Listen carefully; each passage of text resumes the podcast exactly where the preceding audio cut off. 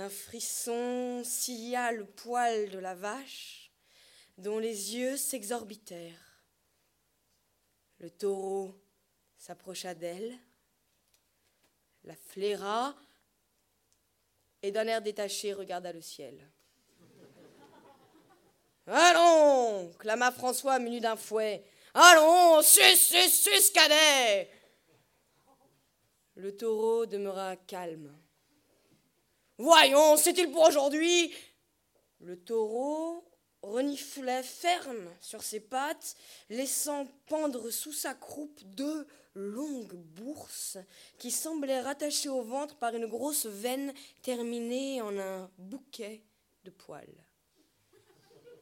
Allons, dessus hurla l'oncle Antoine. De nouveau, de sa voix monotone, François siffla Sus, sus, sus, cadet oh Et la bête continua de ne pas bouger. Allons, feignant, propre à rien Et le berger l'enveloppa d'un grand coup de fouet. Le taureau baissa la tête, leva les uns après les autres ses quatre pieds, et sonda d'un œil indifférent la cour. L'oncle Antoine s'approcha de la vache et lui releva la queue.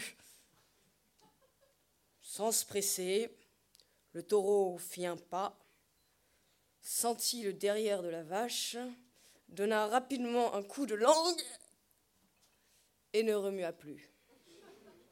Salaud carcan, t'es donc bon à faire un pot au feu gueulait de son côté l'oncle Antoine en cognant à tour de bras sur la bête avec sa canne. Et soudain, le taureau s'enleva lourdement et enjamba maladroitement la vache. L'oncle lâcha sa canne, se précipita sur la vache dont il aplatit le dos avec ses mains, tandis que du bouquet de poils jaillissait sous le taureau quelque chose de rouge et de biscornu, de mince et de long qui frappait la vache. Et ce fut tout. Sans un allaitement, sans un cri, sans un spasme le taureau retomba sur ses pattes et, tiré par son câble, rentra dans l'étable, pendant que la vache, qui n'avait éprouvé aucune secousse, qui n'avait pas même exhalé un souffle, s'allégeait de peur, regardant effarée, comme avec des yeux bouillis, autour d'elle. C'est tout cela? Ne put s'empêcher de s'exclamer Jacques. La scène n'avait pas duré cinq minutes. L'oncle et le berger éclatèrent de rire. Ah, ça, mais, mais, son taureau est impuissant, dit Jacques à l'oncle Antoine. Oh non, c'est un bon Robin. François lui donne trop de fourrage et pas assez d'avenne, mais tout de même, c'est un cadet qui flambe.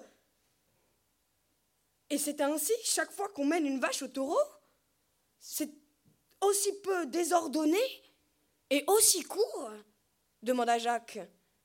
Certainement, mon homme, le Robin, il veut plus ou moins vite, mais ça tarde pas plus que t'as vu une fois que ça se fait. Jacques commençait à croire qu'il en était de la grandeur épique du taureau, comme de l'or des blés. Un vieux lieu commun, une vieille panne romantique rapetassée par les rimailleurs et les romanciers de l'heure actuelle. Ah, alors là, non, vraiment, hein. il n'y avait pas de quoi s'emballer et chausser des bottes molles et sonner du corps. C'était ni imposant ni altier, en fait de lyrisme. La saillie se composait d'un amas de deux sortes de viandes qu'on battait, qu'on empilait l'une sur l'autre, puis qu'on emportait aussitôt qu'elle s'était touchée en tapant dessus.